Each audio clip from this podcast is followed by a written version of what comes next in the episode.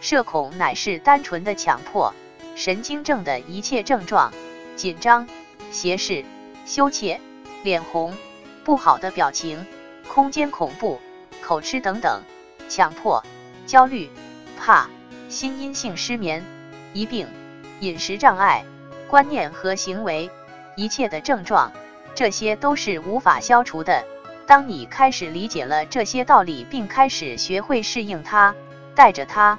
内心里开始真正的接受了他，从而不再拼命排斥他的时候，他就会经过一段缓慢的时期，从而渐渐的消融去的。那么，为什么会如此呢？佛学说过，烦恼即菩提。道家也做过一个比喻：一缸纯净的水，它很完美，但它是毒药，它无法养鱼虾，它是一缸死水。现在。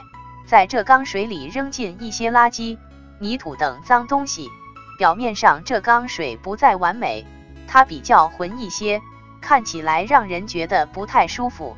但这缸水从此具有了营养，它可以养鱼虾了，它变成了一缸活水，它从此具有了生命力。所以，不完美才是真完美。而我们的神经症的一切症状确实都是如此。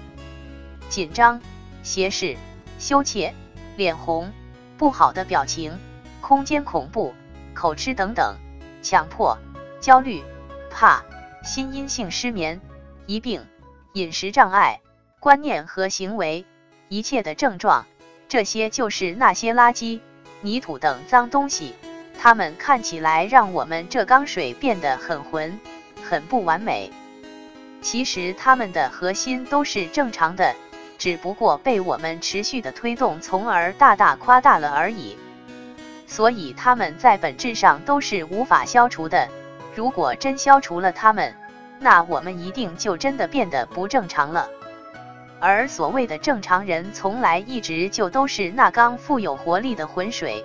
所有的症状，他们其实都有，只不过他们从来就不在乎他们，从而未曾推动并变大他们而已。而我们对他们却是如此的敏感。想想你第一次出现这些症状的时候，他们在当时其实是如此的正常。很多正常人在当时这种情况下也会出现，但他们大大咧咧，可能因为事情太忙或性格的原因，很快就忘过去了，根本就没有太当一回事。而我们则不同，可能是因为我们太敏感。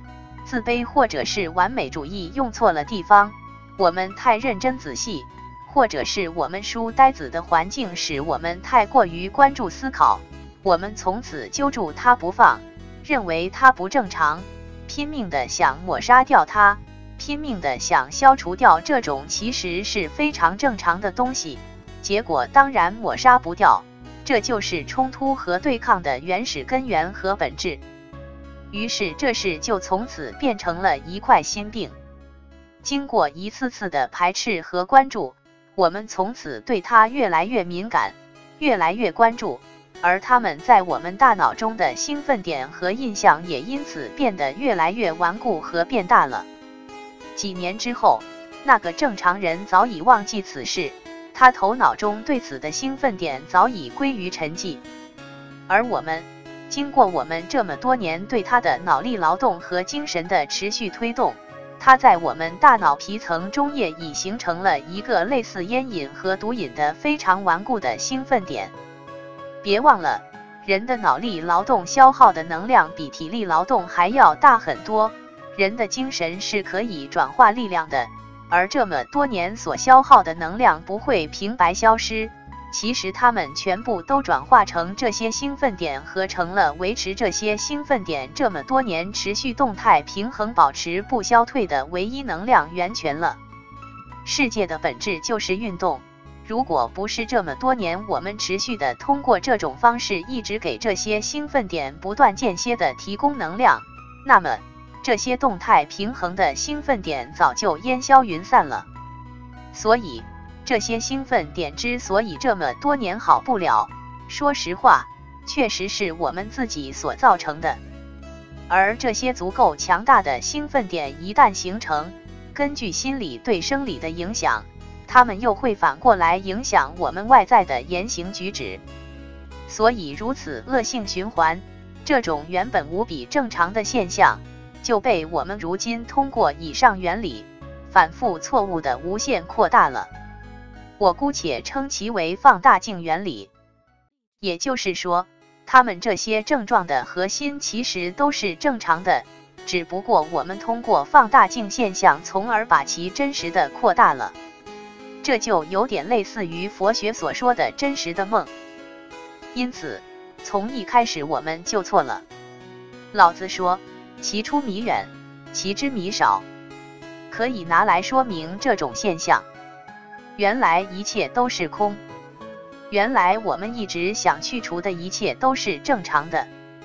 恰恰是因为我们想去除掉这种原来很正常的它，所付出的能量才使它被无限扩大，从而慢慢变得增大到超长的范围的。这真是天下本无事，庸人自扰之。就如哲学的语言，问题是因为解决而存在的，所以也可以这么说，一切神经症都是因治疗而存在的。烦恼原来在本质上都是菩提。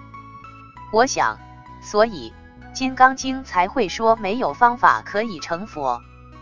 如果专门针对症状来解决。一切有为法都需舍弃，因为你本来就是佛，一切都是你的执着心所导致的。本来无一物，何处染尘埃？他们原来都是正常的，那还用得着勤勤服侍吗？确实，所以佛说，越想成佛的人越成不了佛，不想成佛的人反而倒成了佛。所以，我想这是否就是道家所说的“有为则败，无为却无不为”？到此事情应当是很清楚了。原来所谓的一切症状原来都很正常，所以我们这么多年来应当清醒了，一切都是无法消除的，任何方法也没用，不要再去拼命的一再排斥它了，因为你这样做。才是它一直有了能量供应，从而无法消除的真正原因。所以，当你开始理解了这些道理，并开始学会适应它，带着它，内心里开始真正的接受了它，从而不再拼命排斥它的时候，它就会经过一段缓慢的时期，从而渐渐的消融去的。当你确实明白了这些道理，我想你的神经症就已好了一半了。原来一切都是正常的，而正常的事物用得着使用方法消除吗？而以前事情的真相，恰恰就是因为我们一直想着，甚至于着手去消除它，才使得这些兴奋点迟迟无法消退的。我想，这应当就是伟大的森田所告诫我们顺其自然、为所当为的原因。